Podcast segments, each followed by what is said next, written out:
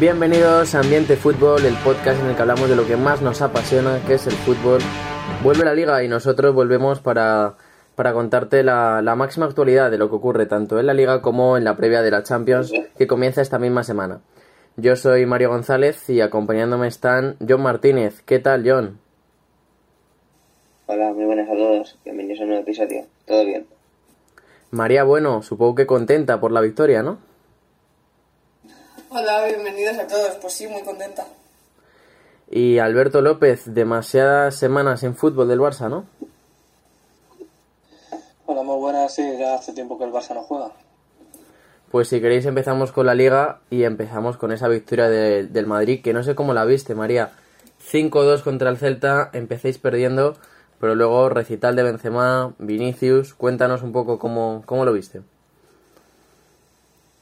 Eh, evidentemente el partido no, no empezó muy bien, ya que por un error defensivo el Celta se adelantó muy rápido, pero al final, eh, según fueron pasando los minutos, se vio que el resultado no estaba reflejando lo que se estaba viendo en el terreno de juego. Eh, creo que ya lo dije en el podcast anterior. Creo que la llegada de Ancelotti ha dado algo que en Madrid le faltaba, le estaba faltando estas últimas temporadas, que era verticalidad y rapidez a la hora de, de jugar con el balón. El, el equipo ahora tiene una gran cantidad de ocasiones, algo que la temporada pasada le costaba le costaba muchísimo conseguir y, y creo que en tan solo la primera media hora de partido, a pesar de ir perdiendo, el, el Madrid consiguió más ocasiones que en muchos partidos enteros de temporadas anteriores, lo que eh, creo que es algo muy positivo esta temporada para el Madrid.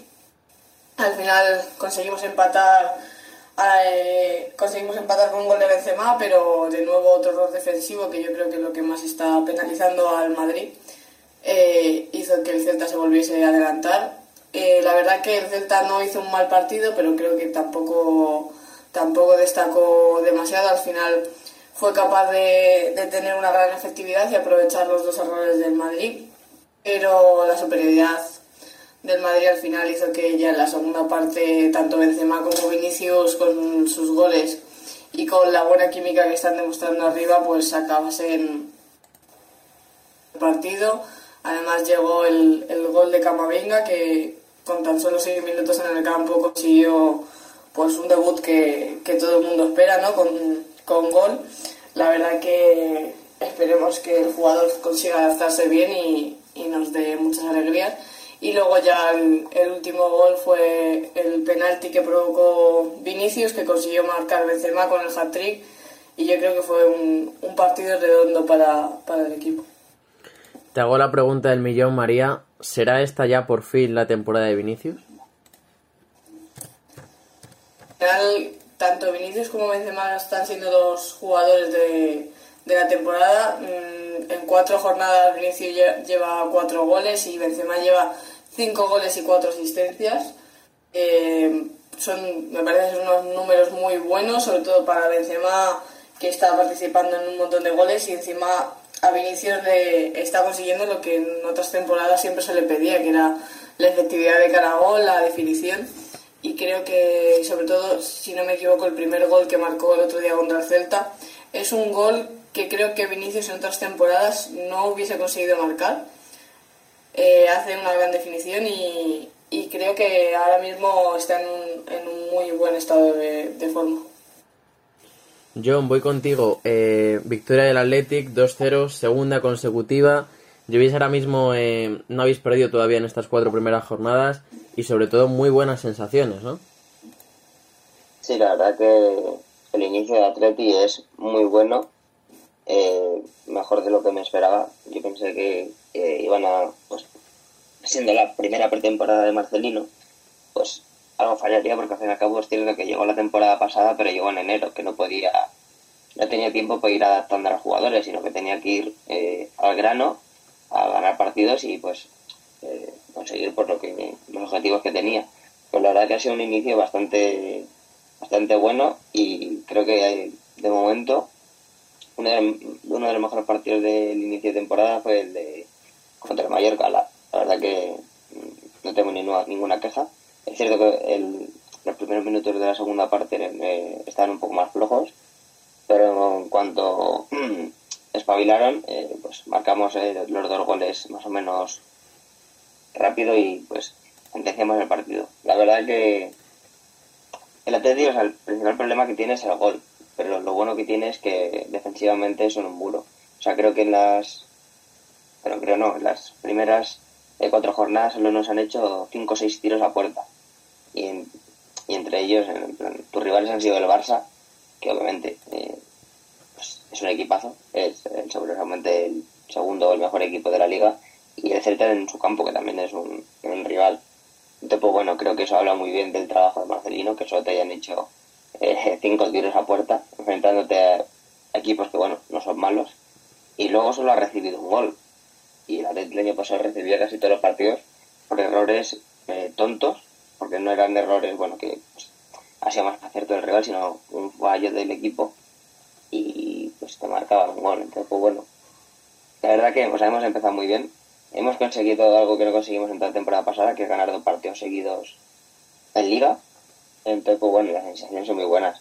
Y luego, pues, algo bueno, pues lógicamente en Atletic no, no se tienen fichajes y hay que tirar de la cantera. Y algo muy bueno que está consiguiendo Marcelino es que eh, todos los jugadores que salen, que salen, casi todos son jóvenes y están demostrando que con los cambios pues no baja el nivel, sino que si el equipo estaba más flojo por el cansarte físico, volvía a tener ese ritmo que necesita el Atleti para, por su estilo de juego, eh, dominar al rival. Entonces, pues la verdad que está, ha, sido un buen inicio. Llevamos 8 de 12, que yo creo que, bueno, el sábado nos enfrentamos al Atleti en el Wanda, entonces, pues bueno, 8 de 15 no está mal, enfrentándote entre ellos a Barça y Atleti. Entonces, pues bueno, de momento muy bien. Y encima, pues, eh, jugadores, como he dicho, jóvenes que están demostrando que son más que válidos, como por ejemplo Vivien, que bueno, ya lo dije la, en el episodio anterior, que creo que está haciendo un inicio de temporada eh, magnífico y bueno, aún más después de marcar un gol con cuatro partidos en primera y pues ya no por el gol, sino por el nivel que demuestra. O sea, tiene 22 años, como he dicho, cuatro partidos en primera y es que parece que lleva 10.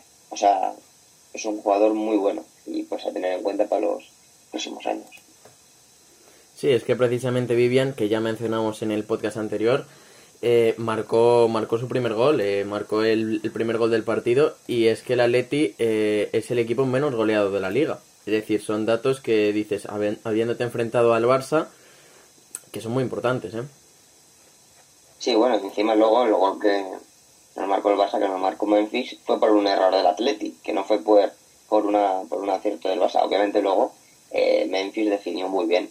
Pero si Dani García en esa jugada pues dar un pelotazo y pues no perder el balón, pues a lo mejor hubiésemos ganado ese partido y no nos hubiesen marcado gol y estaremos invictos. Pero bueno, eh, son cosas del fútbol, es así y pues la verdad que pues es lo que he dicho antes. El Atleti si tiene que tratar de mantener la portería vacía casi todos los partidos, siempre que se pueda, lógicamente. No, no somos el mejor equipo del mundo, entonces no es algo sencillo, pero al no tener gol, porque el poco gol, porque Williams no es un goleador, eh, aunque de momento ha empezado muy bien, obviamente eh, Williams nos da otras cosas que pues aparte de que ayudan además del gol, pero bueno, de momento esta temporada ha empezado bien con eh, dos goles en cuatro jornadas, así mantiene más o menos el ritmo. Luego Raúl García, pues bueno, no está para para tantos trotes. Al fin y al cabo tiene 35 años, tampoco le puedes exigir que te marque 40 eh, goles. Y luego Francés y Libre son jóvenes aún y se tienen que seguir adaptándose. Entonces, pues bueno, eh, si Atlético mantiene la portería cero, vamos a conseguir bastante, bastantes puntos porque bueno, creo que este año el de arriba están un poquito más enchufados. Y bueno, Alberto, voy contigo. No jugó el Barça pero ayer es que hubo un auténtico partidazo. El Granada Betis, donde vimos tres auténticos golazos, ese derby andaluz que se acabó llevando el Betis. Eh, no sé cómo lo viste, porque desde luego de golazos fue el partido. Partido muy entretenido, solo vi la, segunda parte porque no, no, llegué antes a casa, pero sin embargo un buen partido.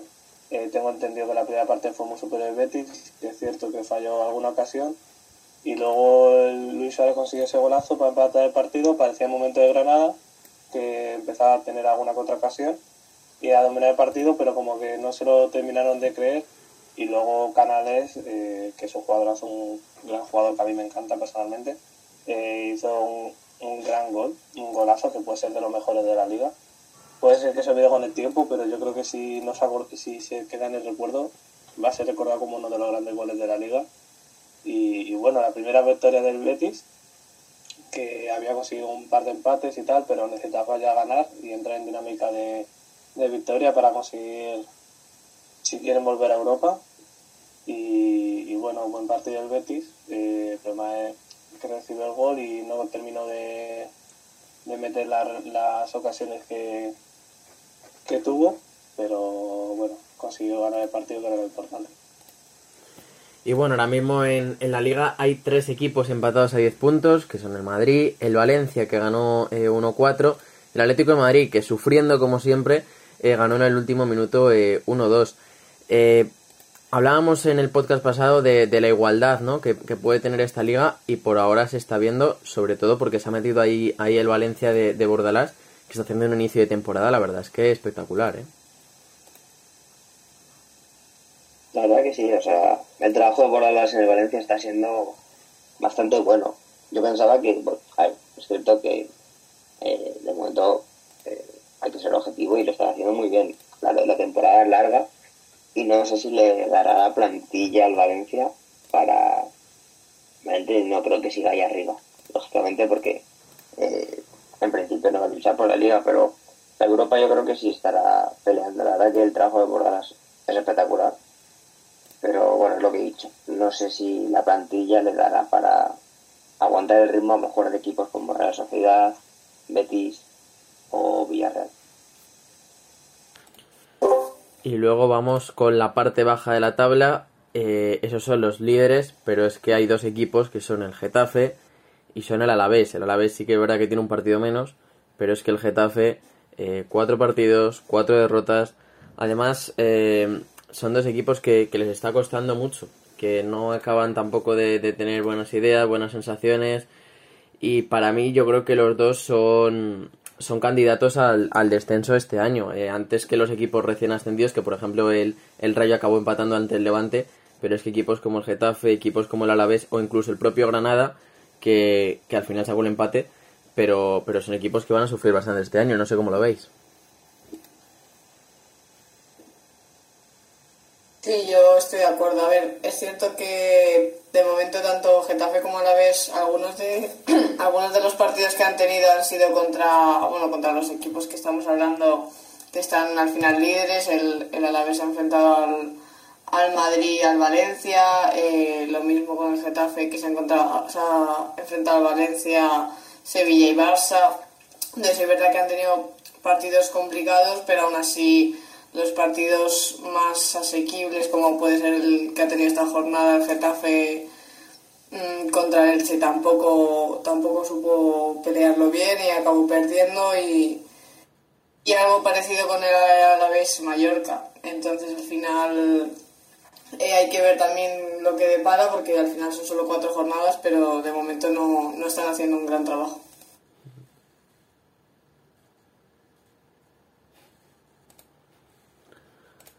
Sí, es que les está, les está costando, les está costando bastante, así que bueno, veremos a ver qué tal con el, con el paso de las jornadas.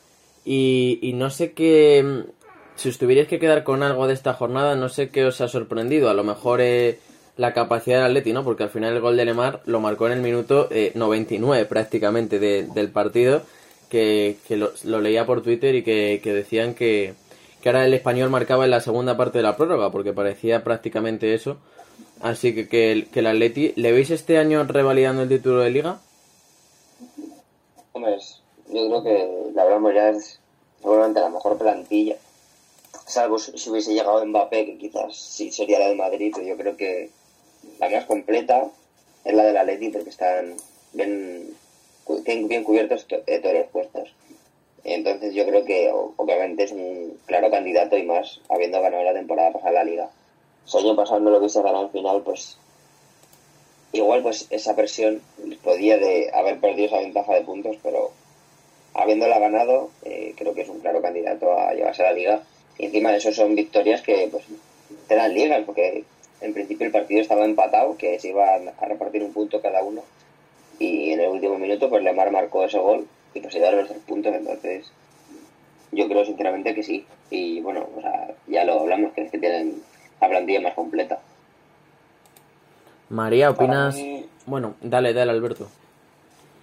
Eh, iba a decir que para mí también Atleti tiene la mejor plantilla y es lo que ha dicho John, que por ejemplo el gol en el minuto 99, casi 100, o el gol de Villarreal en propio, me parece que son los típicos goles de, de campeón, de la suerte del campeón. Y el Atleti ya viene de ganar el título, ya tiene la confianza. Eh, no creo que este año vaya con tanta mentalidad de Dora como comentábamos el año pasado, aunque luego nunca se sabe. Y luego tiene un equipazo, eh, como a, yo estoy con John, eh, para mí es la mejor plantilla de la liga. Y en principio el Atleti si lo hace bien debería poder ganar perfectamente esta liga. Luego siempre depende de cómo se ven las cosas. Pero para mí es el claro favorito también. María, no sé si opinas lo mismo después de la victoria del Madrid. Bueno, a ver, al final eh, yo sí estoy de acuerdo en que tienen la plantilla más completa, la verdad. Creo que han sabido reforzarse muy bien y al final eh, en todos los puestos tienen grandes jugadores. Creo que ese- en ese sentido sí es verdad que tienen la plantilla más completa. Y también es verdad lo que están diciendo de que estos partidos dan, dan ligas al final.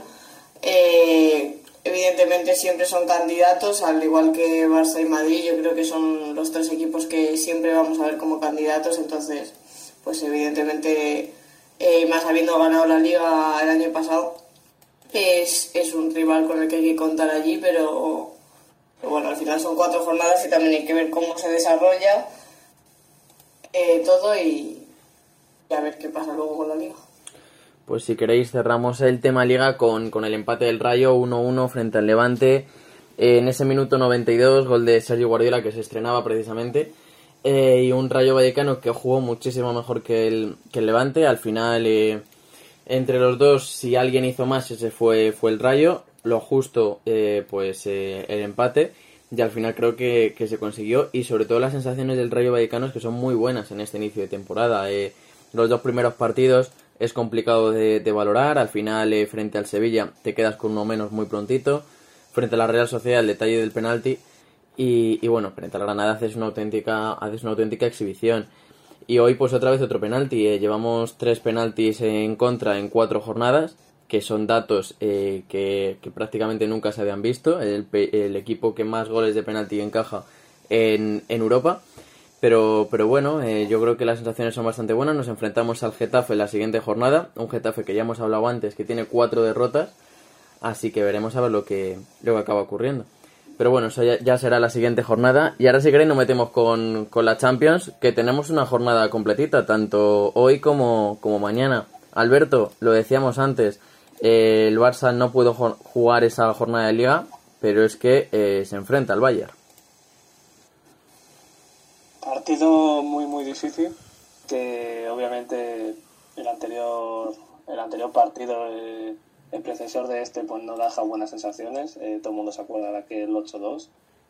Y, y bueno, eh, un Barça que no llega con muchas confianzas. eh, ha habido declaraciones de Coman que dan por hecho de que tiene el Barça muy difícil ganar, como dando por supuesto la derrota. eh, eh, ya no está Messi, que es otro punto en contra. Y bueno, el Barça sigue sufriendo muy mucho defensivamente y el Bayern llega a un nivel espectacular en los últimos partidos. eh, creo que a los últimos tres partidos se ha llegado a meter 20 goles en total o más. Eh, es un gran equipo y el Barça lo va muy difícil. Eh, obviamente no somos los favoritos y tampoco estoy muy confiado yo de que podamos pelear el partido, pero pero bueno, no quiero decir como el año pasado contra el PSG, no quiero que nos humillen porque que no vaya a ser que vuelva a pasar, por decirlo.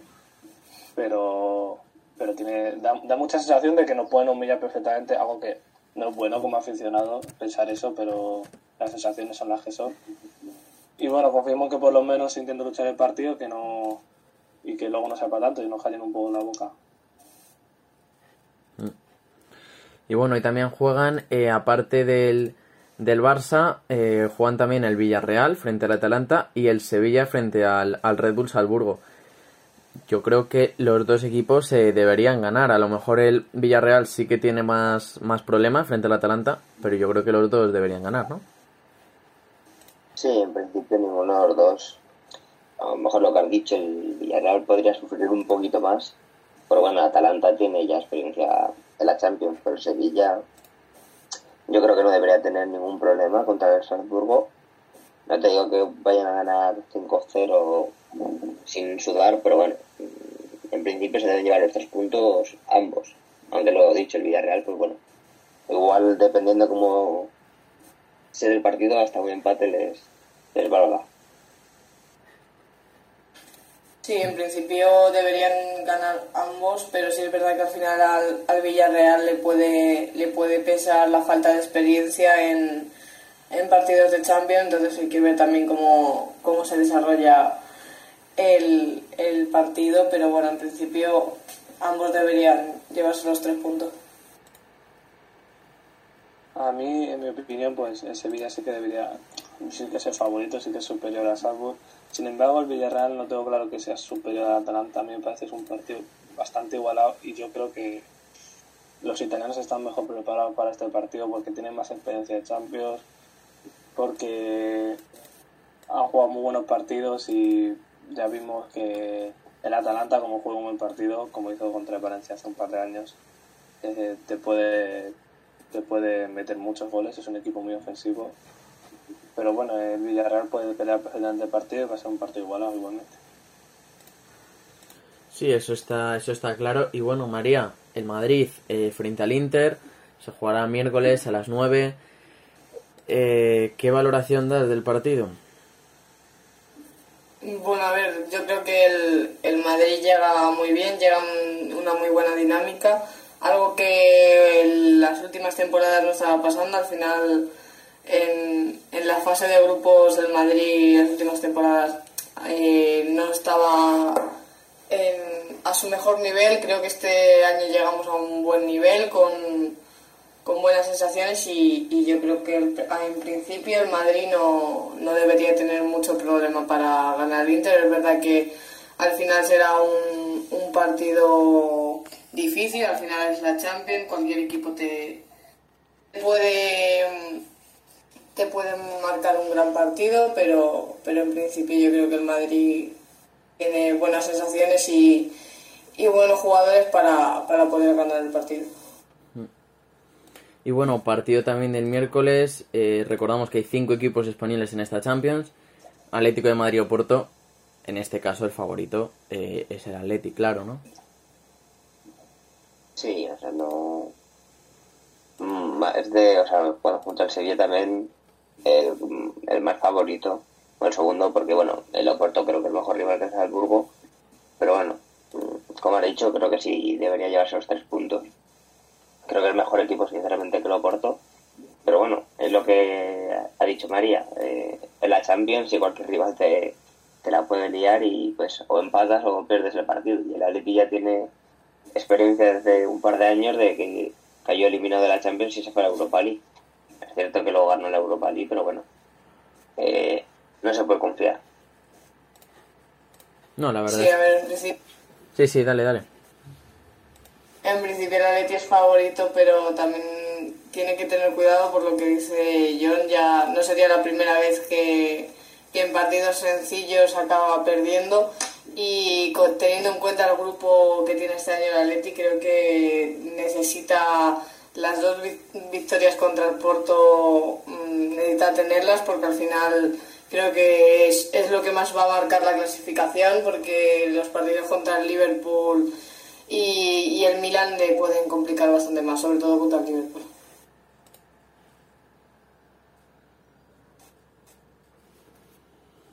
Sí, la verdad es que el Atleti sí que tiene que tener cuidado. Pero bueno, en el último podcast hablamos un poco, ¿no? Del, del Madrid, del Barça, del Atleti. Pero ahora me quería centrar más en el Sevilla, en el Villarreal. Que, que bueno, que son equipos que a lo mejor no son tan favoritos para ganar la Champions. Pero ¿creéis que puede ser el año en el que eh, lleguen lejos o, puedan dar la sorpresa frente, frente a equipos más grandes? Yo creo que por plantilla, sobre todo el Sevilla, eh, pueden, pueden conseguirlo. Pero ¿será el año que den ese, ese salto? ¿O todavía les queda? Hombre, a ver, por poder, pueden dar sorpresa porque, bueno, o sea, hace el año del COVID, de la pandemia, el, si no me equivoco, el Leipzig de Nagelsmann llegó a semifinales y tampoco creo que tuviese una plantilla mejor que la que tiene el Sevilla actualmente. Y luego, si me equivoco, el Lyon también llegó a semis. Y pues lo digo, no creo que tenga plantilla mejor que la que tiene Villarreal o Sevilla. A lo mejor el Leipzig sí tenía mejor que la del Villarreal, pero el Lyon yo creo que no. Solo recuerdo así buen jugador a Memphis. Entonces, pues bueno, eh, por poder pueden llegar, pero no creo, porque es que hay equipos en Europa. A lo mejor llegar lejos sí, tipo semifinales o cuartos, pero a la final no creo, la verdad. Están equipos como el PSG, eh, el Chelsea, el Titi, el mismo Madrid, que, en principio creo que son muy superiores y tienen eh, la experiencia en la Champions, porque una, es muy importante la Champions en esa experiencia, al fin y al cabo son partidos de ida y vuelta a los que pues, estos equipos no están acostumbrados, porque no mm, bueno, a lo mejor el Sevilla con Europa League sí tampoco ha acostumbrado, pero la Champions no, es comparable con, con la Europa League, entonces pues bueno, es lo que dice, o sea, por plantilla, pues tiene buena plantilla. El Sevilla un poco mejor que el Villarreal, pero yo dudo que lleguen, que puedan pasar de cuartos. Que en el fútbol todo es posible, pero eh, creo que casi en principio como mucho, al Villarreal al menos, eh, le quedo muchísimo en cuartos y, por hombre, el Sevilla si le toca un rival sencillito, pues puede llegar a semis perfectamente, pero va a estar complicado la verdad, porque es que hay muy buenos equipos este año en Europa. Yo estoy de acuerdo con John, el Villarreal, eh, pues eso, depende de los equipos que se dé y cómo se dé los sorteos y tal, pues puede llegar a octavo, cuarto perfectamente. Pero, pero a Villarreal no le veo dando una sorpresa de llegar a unas semifinales. Y ese día sí que tiene más posibilidades. Eh, como hemos comentado, me parece que tiene mejor equipo que la temporada pasada. Y ya peleó contra el Dortmund. Eh, sí que cayó eliminado, pero consiguió pelearle al Dortmund que tenía un Jalán que estaba imparable. Y bueno, eh, depende de los equipos que le toquen, pues puede llegar a unos cuartos, unas semifinales perfectamente de Sevilla y también puede dar la sorpresa. Está difícil porque obviamente el, PSG, el Bayern, el City, el United, el Madrid, el Atlético pues son equipos notablemente superiores y son dos partidos. Si fuera partido único sería más fácil, eh, que lo que le pasó al Lyon y al Leipzig. Pero, pero bueno, a lo mejor teniendo un poco de suerte y jugando a lo que saben jugar, el Sevilla puede, puede llegar a dar la sorpresa y llegar a una semifinal perfectamente. Sí, yo estoy de acuerdo. A ver, al final, si alguien, alguno de los dos puede dar mayor sorpresa, creo que es el Sevilla, que al final tiene mejor plantilla, está más acostumbrado y tiene un grupo mucho más sencillo en la fase de grupos. Eh, al Villarreal lo veo mucho más complicado, de hecho creo que deportivamente le vendría mucho mejor quedar tercero y, seguir en Europa League porque creo que al final va a tener más posibilidades. Es cierto que, estar en Champions te da económicamente eh, muchas ventajas y, es muy bonito, pero creo que deportivamente le vendría mucho mejor eh, acabar en, en Europa League donde va a poder tener muchas más posibilidades. La verdad es que, la verdad es que sí, que, a ver, es, es, complicado, pero lo que ha dicho John, si, si el Leipzig en su momento, si el Lyon en su momento lo pudieron conseguir, para mí a lo mejor el Leipzig sí que con una plantilla más, más igualada, pero el Lyon con una plantilla inferior a la que tienen ahora mismo estos, estos dos equipos, así si lo consiguieron en su momento, ¿por qué no un equipo español puede volver a intentar dar la sorpresa? Ya no digo llegar a la final, sino a lo mejor unos cuartos con el Villarreal sería algo histórico o incluso unas semifinales eh, sería, sería otra vez algo histórico. Realmente, unos cuartos de final solo es una ronda. Que yo creo que en principio el Sevilla, pues, como ha dicho María, su grupo es sencillito, entonces a priori le va a tocar un rival que quede segundo de grupo y suelen ser, pues, eh, equipos eh, inferiores, entonces, pues bueno. Sí que veo al Sevilla a lo mejor llegando a cuartos, pero bueno, el Villarreal con el United y con la vuelta de Cristiano pues no sé si podrá llegar a quedar primero y si queda segundo, pues bueno, le tocará no que, haya quedado primero, entonces pues bueno, llegar a cuartos igual no es tan fácil, que es cierto que es solo un partido, bueno, o sea, una, una eliminatoria en tiempo, bueno, tampoco es algo que haya que que sea muy difícil, o sea, complicado, pero bueno, es solo una eliminatoria, no tienen que pasar tres o cuatro para llegar hasta cuartos.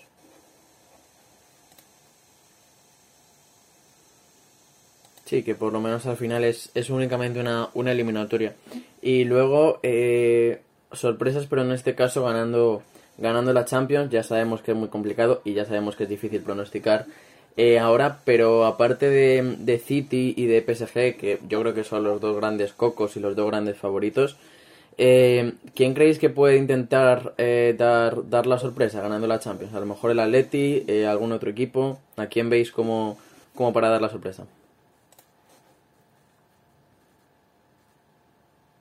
Hombre, a, ver, mm, a priori lo que se ha dicho, pues City y PSG seguramente pues sean los más favoritos, pero bueno, hay, no hay que olvidar que el Chelsea es el campeón de la temporada pasada, que ha mantenido el equipo, y han traído fichajes como Lukaku, que yo creo que es un salto de calidad notable.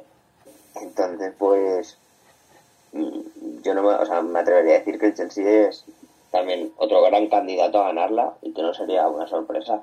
O sea, creo que tiene mejor plantilla que el City, pero bueno, quizás pues el estilo de juego City es más llamativo, pero el Chelsea tampoco se queda atrás. Luego el Bayern también tiene muy buen equipo, aunque es cierto que le está costando un poco más en el inicio con Nagelsmann. Y luego pues no hay que olvidarse del Madrid, que es el rey de esta competición. Entonces, pues bueno, eh, siempre está ahí. Luego el Atleti, pues... Es que los últimos años en Champions tampoco es que haya llegado lejos. Creo que desde que le eliminó el Madrid en 2017 no ha pasado de cuartos. Entonces, pues bueno, pueden ganarla porque tienen una plantilla, como hemos dicho antes, muy buena, pero es que hay cinco o seis equipos que veo, ya a lo mejor no por plantilla, pero mentalidad Champions superiores a la Leti. Sí, yo estoy de acuerdo con, con John. Creo que el Chelsea también es otro equipo, es un equipo a tener en cuenta. Eh, evidentemente el Madrid, eh, ya no solo por las buenas sensaciones que está teniendo, sino que creo que al final en Champions al Madrid siempre hay que tenerlo en cuenta.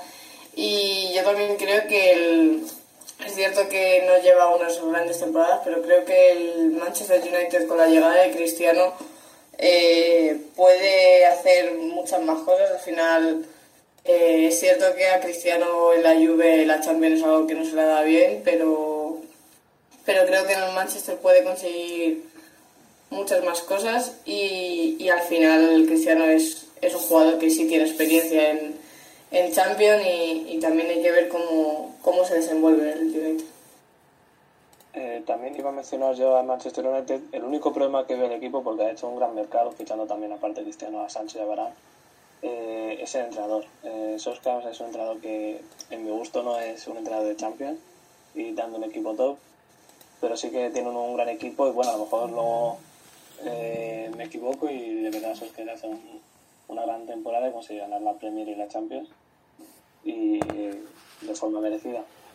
Sin embargo, quitando, para mí los favoritos son Chelsea, PSG y City.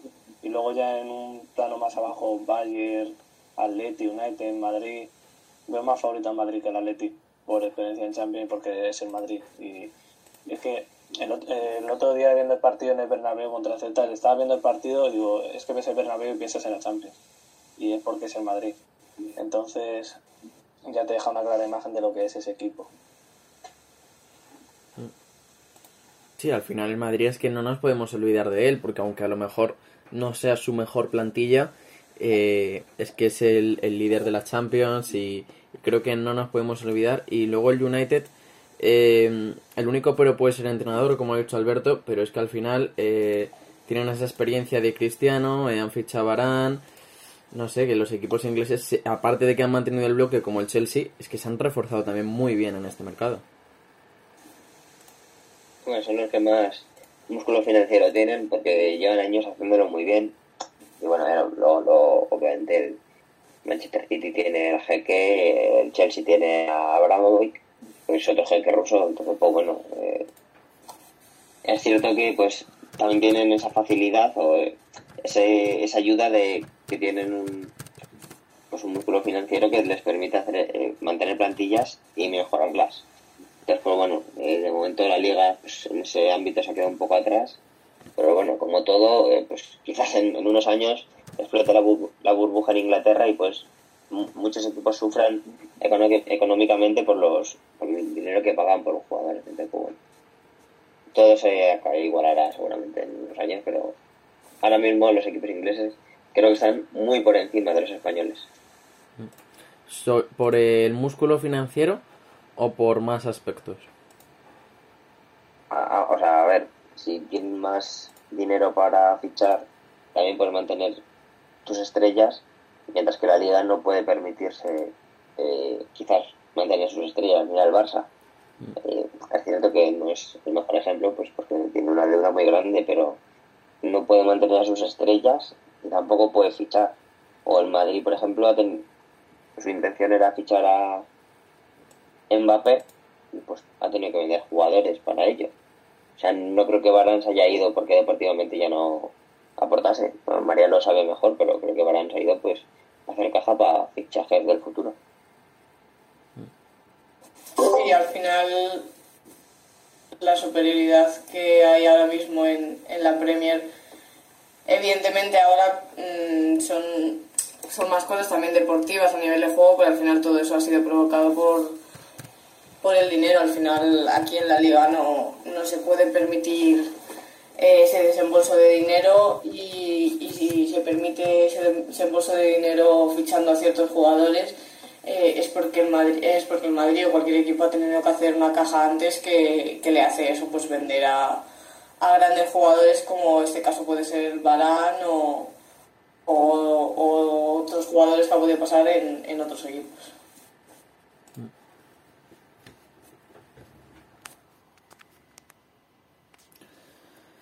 Pues un poquito, un poquito eso, ese es nuestro análisis tanto de la liga como, como de la Champions, nuestros, nuestros pronósticos, a ver nada, a ver qué pasa esta semana. Y nos vemos la semana que viene con muchísimo más, con esa jornada 4 de liga y con los resultados de todo lo que ocurra en esta semana de Champions. Así que muchísimas gracias a todos por escucharnos y hasta el siguiente episodio. Hasta la próxima. Adiós.